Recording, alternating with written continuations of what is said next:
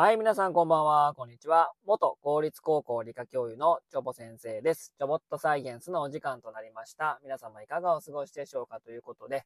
今日はね、10月31日、ハロウィンですよね。ということでね、いつからこんなにハロウィン、ハロウィンって言い出しました？僕がね、幼少期の頃なんてね、ほんまにハロウィンのハの字も知らなかったんですけども、だから今はもうなコスプレ祭りみたいな感じに、ね、なっておりますけどもね、渋谷ではね、もうハロウィンの人は来ないでみたいな感じでね、なんかもう、ねえ、なんかもう、もうドロドロな感じでね、えー もう地獄絵図みたいな感じになってますけども、えーまあもともとね、ハロウィンの起源はですね、えーまあ古代ケルト人アイルランドのね、えサフィン祭というのが、まあ秋の収穫祭りがですね、収穫祭がまあ起源というふうに言われておりまして、で、古代ケルト歴では10月31日が1年の終わりの日とされておってですね、この日の夜にはあの世とこの世の境目がなくなって、死者の霊が現世の家族に会いに来ると信じられてたと。いうことで、まあ、こっちがね、こう、怖い格好とかね、幽霊とかの格好とかするのは、私はあなたの仲間ですよ、襲わないでねっていうね、自分を身の、身を守ることでもあったということでね、まあ、そんなね、言われとかをまず関係なくね、もう騒ぎまくってるわけですけども、まあ、どうなんですかね、ということで。えー今日のね、お話はですね、え先日ですね、ビッグニュースが飛び込んでまいりました。ということでね、まあ、10月26日ですかね、えー近畿大学が絶滅危惧種の日本ウナギの完全養殖に成功ということで、えー大学機関、ね、大学としては世界初と。いうことでね、もう世界中にですね、えーまあ、このね、えー完全養殖のニュースがですね、まあ、飛び交ったわけなんですけども、お2004年ですか、2010年か、2010年に国立研究開発法人水産研究教育機関が世界で初めて成功しているんですけども、まあ、大学機関としては初めてと。まあ、近畿大学がね、初めて、まあ、白浜ですね、和歌山の白浜の研究施設で、え成功したということで、まあ、この完全養殖なんですけども、まあ、要はもう産卵して孵化させて、で、えーまあ、成長させて、もう一回その制御が産卵して、また子供帰って、それ育てるみたいな。で、その養、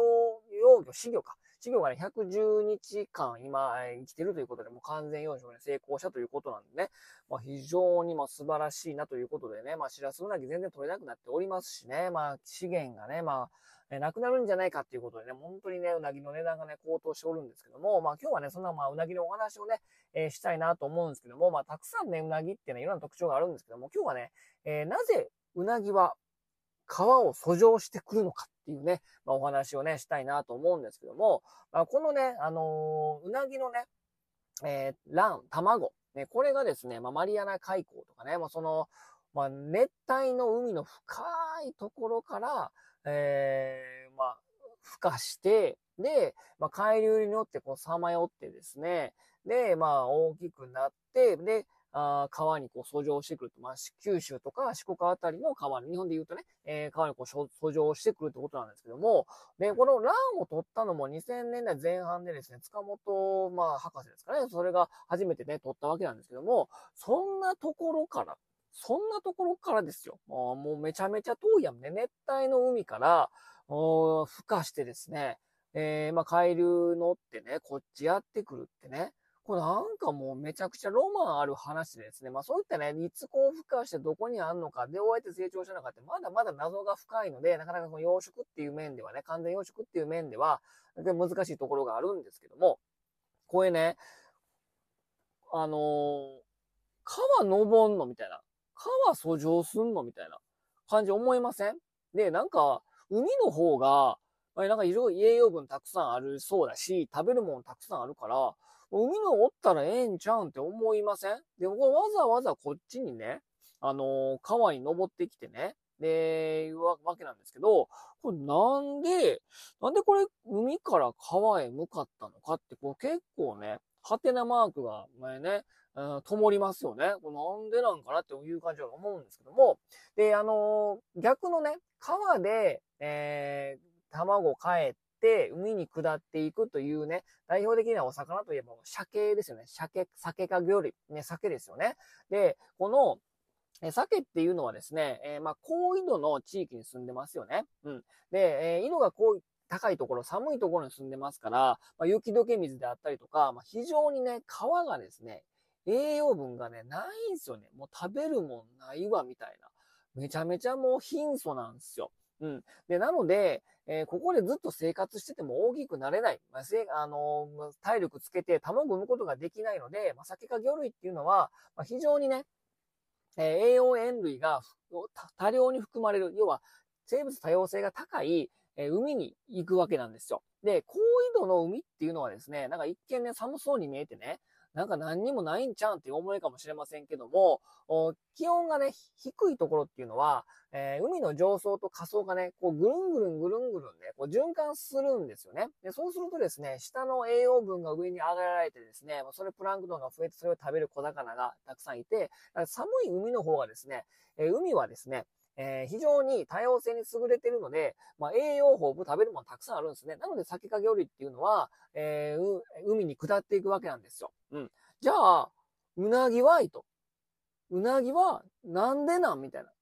って思うじゃないですか。で、熱帯地域の海はですね、非常にこう進んでてね、沖縄とかね、その、そのスキューバダイビング、ダイビングするときに、まあ、非常に進んでてね、もうもう素晴らしいみたいな。もうなんかもうカラフルな魚がね、もうサンゴにもう乱舞してるから、もうめちゃくちゃなんかもう多様性に優れてるな、みたいな感じで思うじゃないですか。そうじゃなくてですね、